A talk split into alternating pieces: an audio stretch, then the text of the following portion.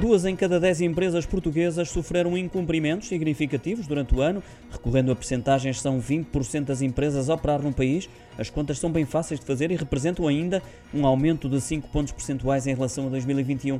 Isto de acordo com a vaga de outono do Estudo de Gestão de Risco de Crédito em Portugal, promovido pelo Crédito e Caucion e pela Iberinform.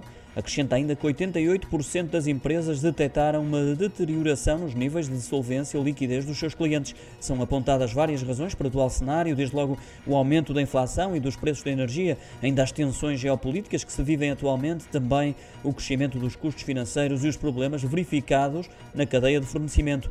A gestão da pandemia, outrora com peso relevante, aparece agora no fundo da tabela.